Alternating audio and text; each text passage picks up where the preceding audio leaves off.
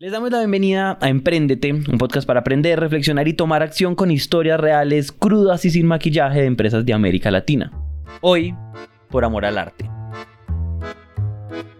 Hola, aquí Juan Pablo y de entrada la historia de hoy me lleva a pensar en esta idea que escuchamos muchísimo, que es como vivir por amor al arte. Que básicamente nos sugiere que si nosotros estudiamos algo muy raro, muy relacionado con el arte o con la cultura, va a pasar como lo inevitable. Y es que nos vamos a estrellar contra la realidad y vamos a tener que dedicarnos a otra cosa. Por ejemplo, buscar un trabajo entre comillas normal.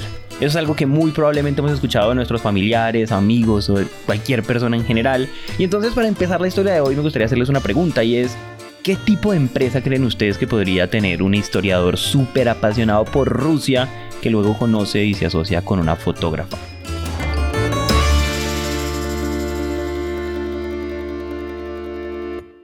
Nadie en Colombia iba a contratar a un especialista de historia rusa del siglo XIX que habla de las vías férreas. Que a nadie le interesa el tema realmente de mi tema hablaban tres, cuatro personas en el mundo. Estoy en un problema muy serio. O sea, estoy, ya no, ya estoy tarde, no tengo experiencia, no, no quiero seguir en la academia, que sería como el, curso natural. Me toca sobrevivir y guerreármela como el, el, resto de las personas. Entonces, pues ahí es cuando uno se aferra a lo que sabe, lo que ha aprendido y trata de hacer de monetizar lo que sabe de alguna manera. Y nunca realmente, sabiendo que iba a ser muy importante, nunca me imaginé que fuéramos a tener la, como, no sé, videos o, en vivos a los que llegaban 30 mil personas. es un estadio de fútbol. Nunca, nunca me imaginé eso.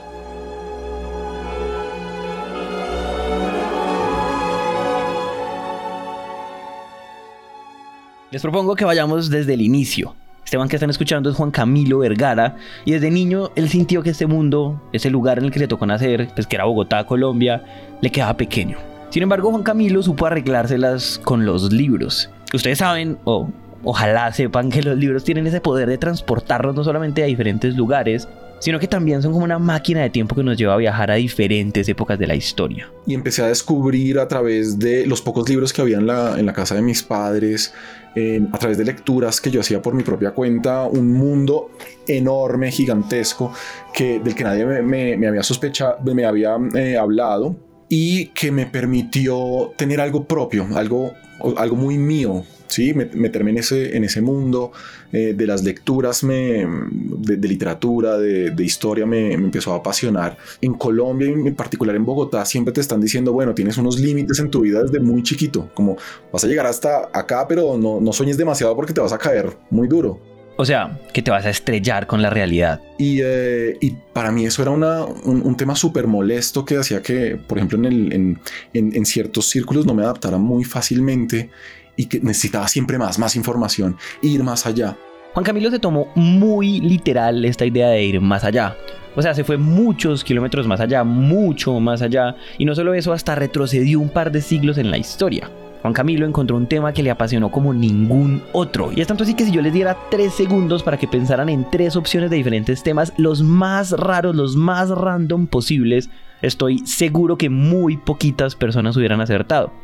Imagínense que este man se enamoró de la historia de Rusia del siglo XIX. La Rusia de los zares, la Rusia de escritores que muchos de nosotros solamente hemos escuchado en clases de español y literatura como Dostoyevsky, Gogol, Pushkin o Tolstoy. Entonces eh, me fui a Francia, me aceptaron en la, Sorbona, eh, después me fui especializando con maestría y doctorado de, historia rusa y descubrí que todo lo que me habían dicho ahí, digamos que lo confirmé, todo lo que me habían dicho que no había que soñar mucho y que eh, hacer algo extraño era malo eh, em, y, empecé ya a, como a sentir mucha seguridad de, de, las decisiones que estaba tomando. Eh, y en ese proceso decidí volver a, volver a Colombia y, eh, y empezar una labor de divulgación, pues esa era mi, mi misión al volver acá, como tratar de demostrar a las personas que incluso un historiador que se especializó en historia rusa, por allá trabajando en los archivos de San Petersburgo, pues podía crear una empresa, por ejemplo. Así que eso es algo que yo no estoy seguro que los chicos, a los chicos les inculquen tan fácilmente tu curiosidad y tus sueños de adolescente siempre se estrellan con una realidad en un momento de la vida. Y es que tarde o temprano vas a tener que vivir de eso o de alguna otra cosa.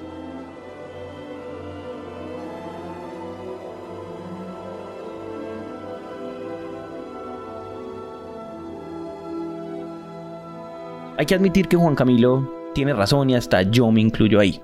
Solamente piénsenlo. Si un amigo de nosotros se va a estudiar la historia de Rusia del siglo XIX, es demasiado probable que lo que uno se imagine es que él va a ser profesor de alguna universidad y se va a dedicar a hacer un montón de investigaciones que lo más probable es que se queden perdidas o engavetadas entre miles de publicaciones académicas que casi nadie lee. Y que además cuando salgamos a tomar cerveza, pues él es esa persona que nos va a llenar de datos cocteleros cool que lo hacen quedar a uno bien.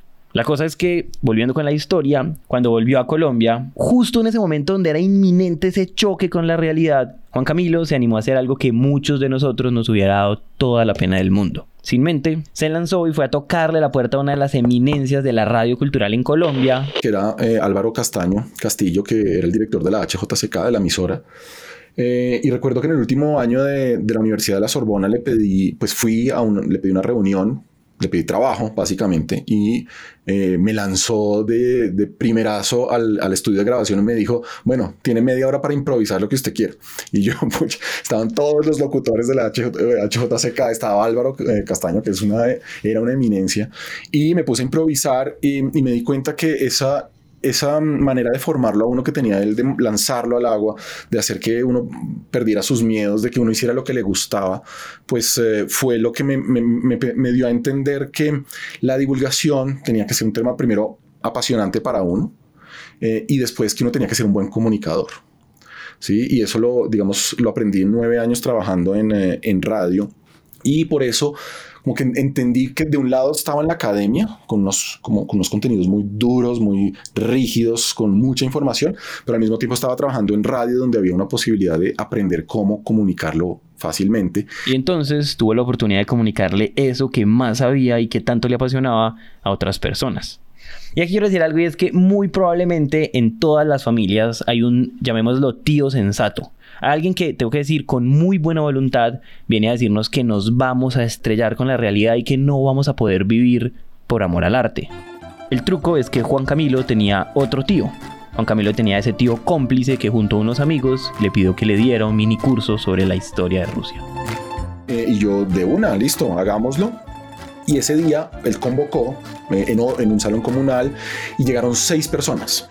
Mira, yo, yo en la vida, desde muy chiquito, justamente por haberme metido en el tema de la historia rusa, aprendí que las oportunidades uno no las debe dejar pasar.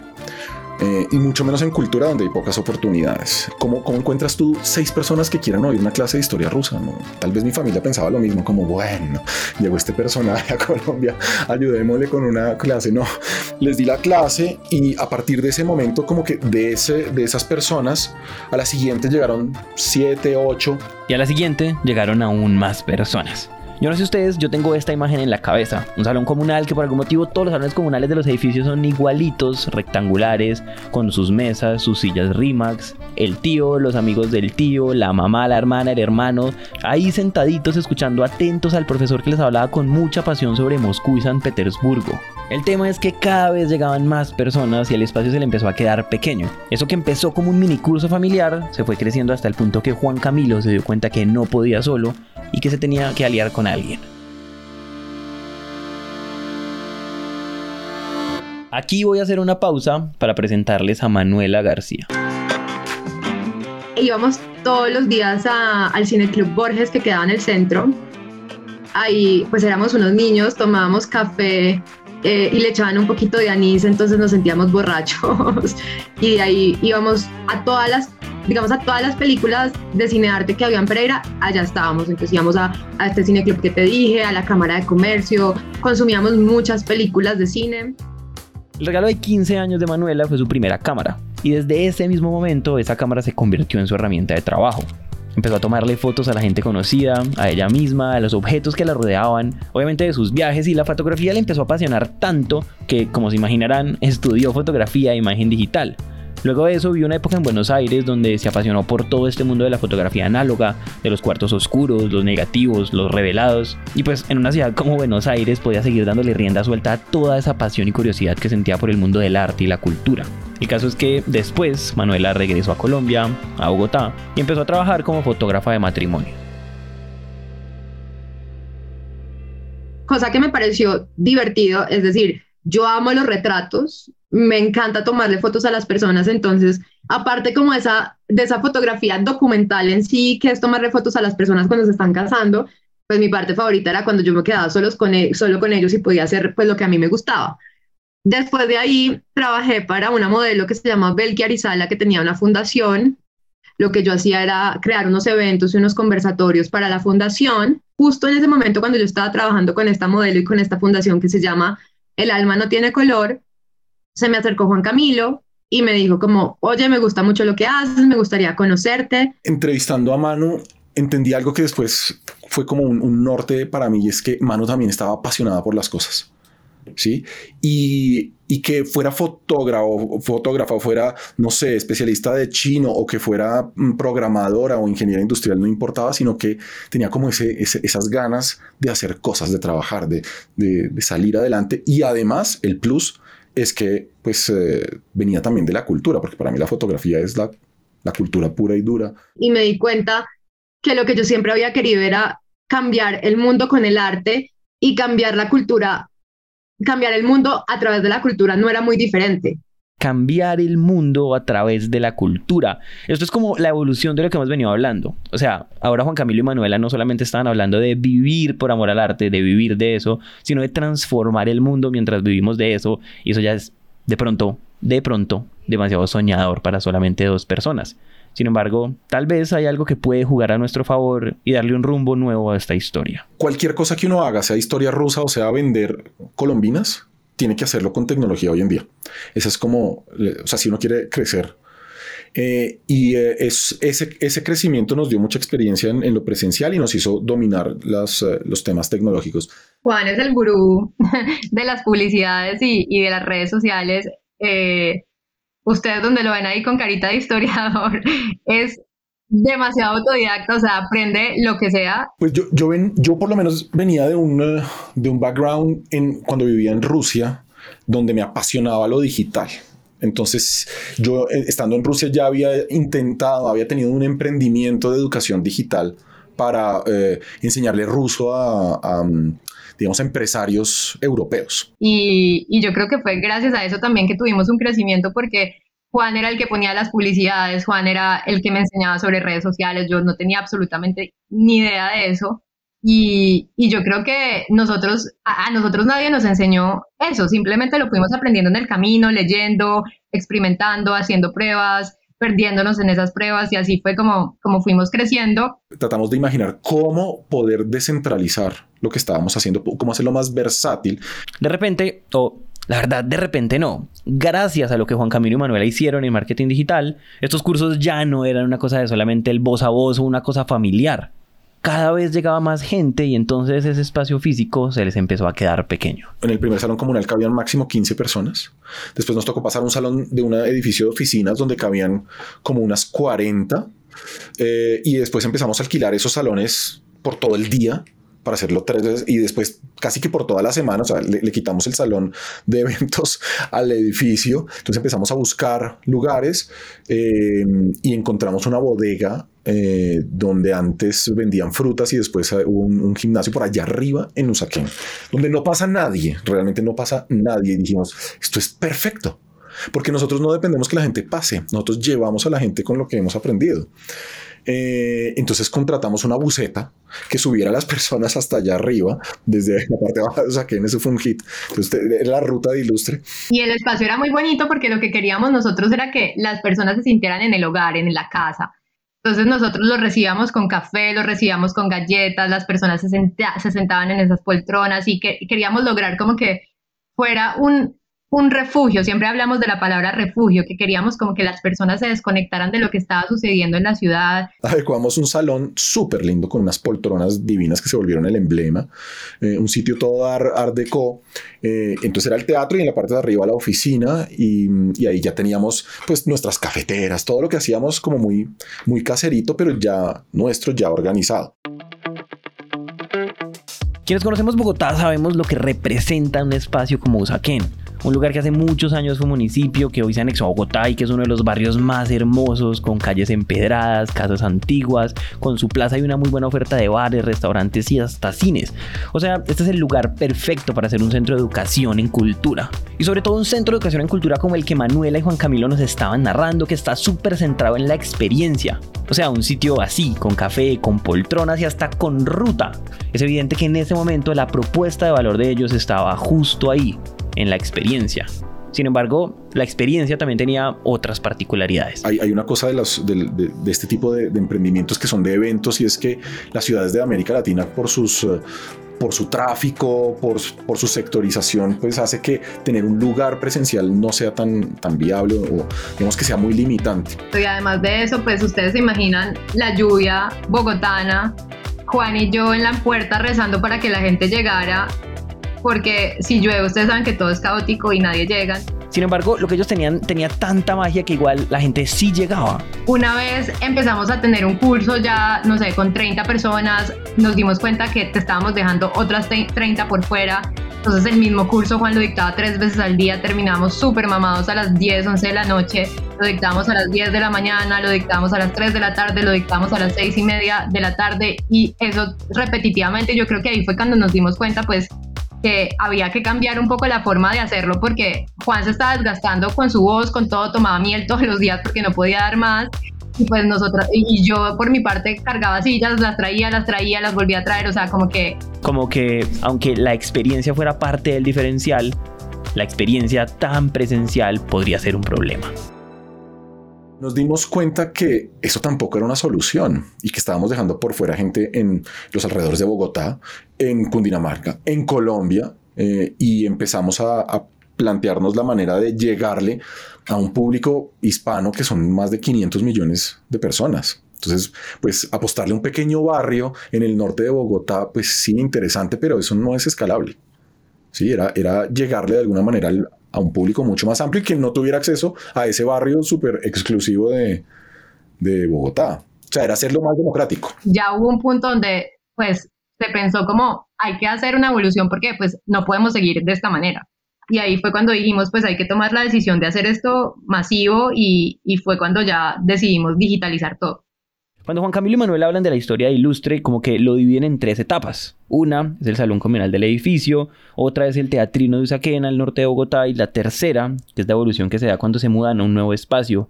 Pero esta vez no es un espacio físico, sino un espacio virtual que les permitía tener cursos, charlas en vivo, videos y hasta podcast, ahora disponibles 24/7, con un modelo de negocios un poco diferente, en este caso con un sistema de membresías y con contenidos exclusivos. Y en mi opinión lo más interesante es que todo esto pasó antes de la pandemia y más específicamente justo antes de la pandemia, lo cual como se podrían imaginar fue un timing perfecto.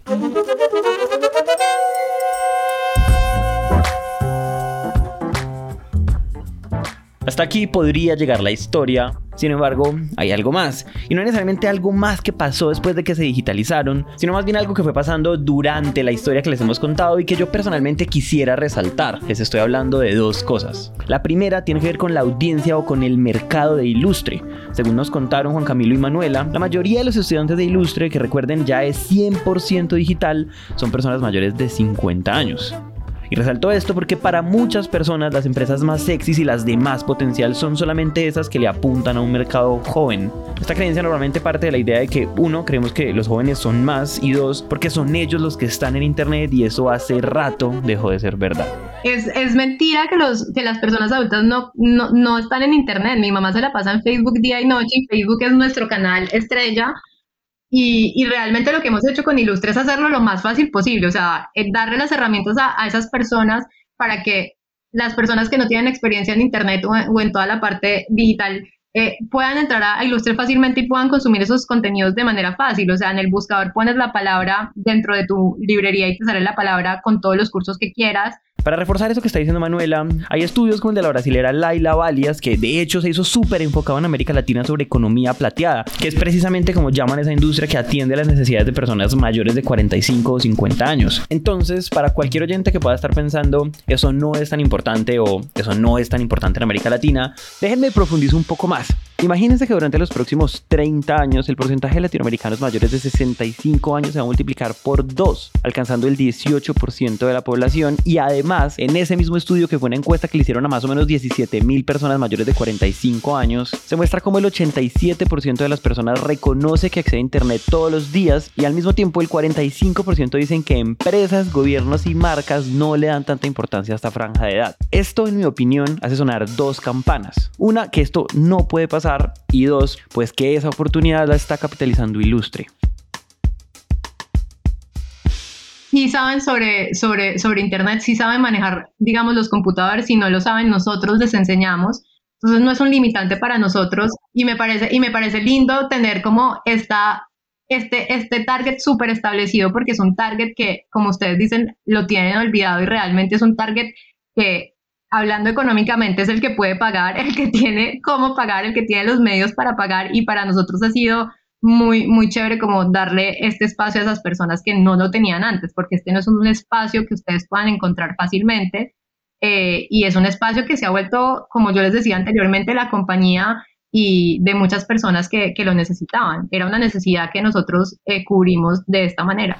Ahora, como les dije, hay otra cosa que me sorprendió un montón de ilustre cuando los escuchaba hablar y es cómo piensan los cursos.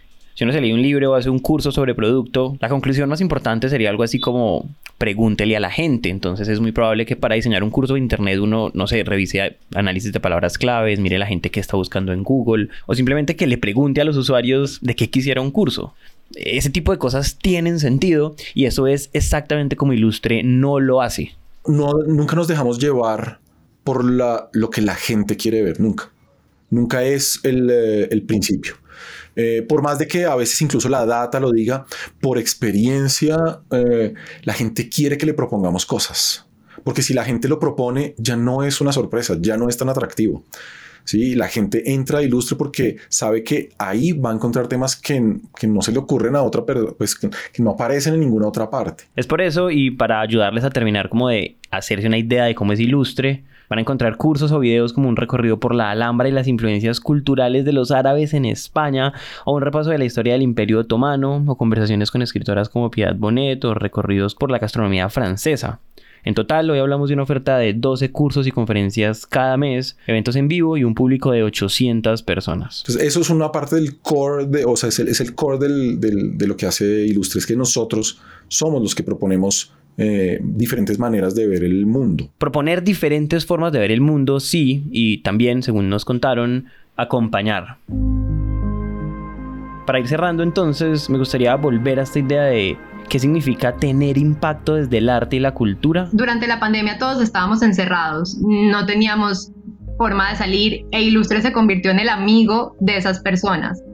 Eh, las personas se conectaban a los tres eventos que ofrecíamos diarios y estaban ahí todo el tiempo. Y eso les cambió la vida a ellos y fuimos como esa compañía durante la pandemia que, que fue algo súper revelador para nosotros porque nos significaba que las personas, como ustedes dicen, no solamente querían aprender, sino que querían tener a alguien ahí, a, algo para hacer, sobre todo nuestros clientes que son adultos mayores, pues mayores de 50, nos dimos cuenta que eran las personas adultas em, las que veían la necesidad de aprender, pero nos dimos cuenta que sobre todo eran mujeres y eso me parece muy lindo porque mm, como, en un, como en un círculo de clientes que yo hice, eh, muchas de esas mujeres decían, no, es que yo llego a la casa y lo que yo hago en, el almuerzo, en la comida, es compartir con mis hijos lo que yo aprendí. O mi esposo siempre pensaba que él sabía más, pero yo llego acá y le digo, no, mira, es que esto fue lo que yo aprendí en Ilustre.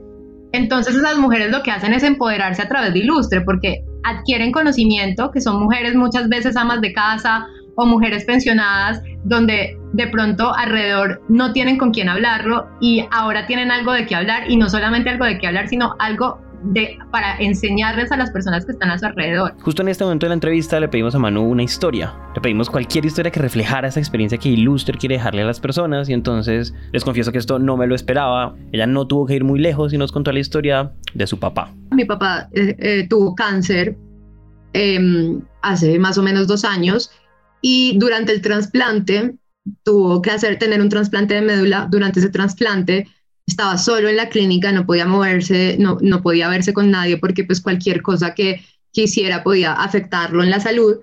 E Ilustre lo acompañó en ese momento. Estuvo dos meses en la clínica y e Ilustre era su única compañía. Em, los cursos, las conferencias, independientemente de los temas, él solo quería eh, tener la compañía de Ilustre. Algo súper bonito fue esto y es que como él era tan apasionado de Ilustre, lo que yo hice para que se sintiera en compañía fue que llamé a todos los conferencistas de Ilustre para que le mandaran videos. Recuerdo mucho un conferencista que se llama Luis Gabriel Mesa, que es un musicólogo con doctorado, y a mi papá le, encanta, le encantaban esos cursos porque son conferencias donde no solamente hablan, digamos, de algún músico eh, o de algún género musical, sino que lo acompaña eh, de pronto con invitadas especiales o incluso con videos de los músicos. Pues ahora sigue pegado de ilustre a pesar de que ya está bien. Es una experiencia más para acompañar a esas personas por medio de algo que les va a generar una diferencia. Esto realmente te ayuda a reflexionar sobre la vida, sobre los acontecimientos que están pasando en este momento, cómo relacionar, digamos, algunas guerras que estamos viviendo con las guerras que tuvimos en el pasado. Entonces yo creo que la experiencia va más ahí, o sea, como dejando afuera todo lo que conlleva crear un evento, esa para mí es la parte más importante. Si ustedes se fijan con estos años de crecimiento, pero sobre todo con la madurez de Ilustre, las preocupaciones de Manuela y de Juan Camilo, o bueno, para mí, han cambiado. Esta historia empezó con dos enamorados del arte y de la cultura tratando de resolver, y perdón que lo diga así, tratando de resolver cómo putas vivir del arte. Como putas vivir por amor al arte y eso de alguna manera está resuelto, o por lo menos eso no es lo que más los trasnocha. Ahora a Manuela y a Juan Camilo los trasnocha algo más, y es cómo enamorar a más personas del arte. Por esto, por partida doble, este episodio se llama como se llama. No es solamente crecer como en temas económicos, que es obviamente lo que uno aspira.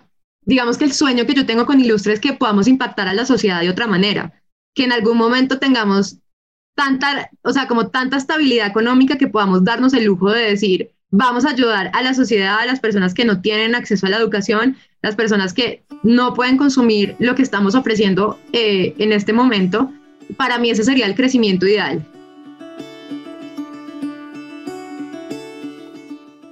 El reportaje, es decir, las entrevistas del episodio, fueron hechas por La Negra, por Daniela Arias y por mí, Juan Pablo Ramírez. El guion estuvo a cargo de Juan Francisco Molina, el diseño gráfico a cargo de Luisa María Ríos y el diseño de sonido fue hecho por Alejandro Rincón.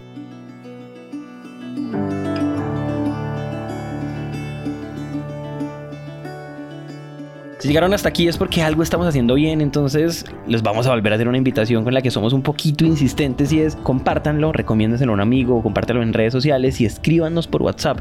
Nos encantaría conversar con ustedes y conocer su historia, conocer por qué nos conocen, qué les gusta, qué no les gusta. En serio, por favor, conversemos. El WhatsApp de Emprendete es más 57 317 316 9196. Repito, más 57 317 316 9196. Prendete es un podcast original de Naranja Media. Nos vemos en el próximo episodio.